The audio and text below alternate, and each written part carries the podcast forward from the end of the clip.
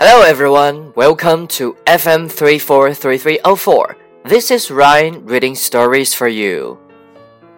Earthquake Jim Turner was new to California.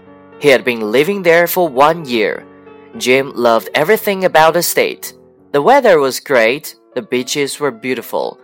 Jim was planning on staying in California forever. One night, Jim was fast asleep.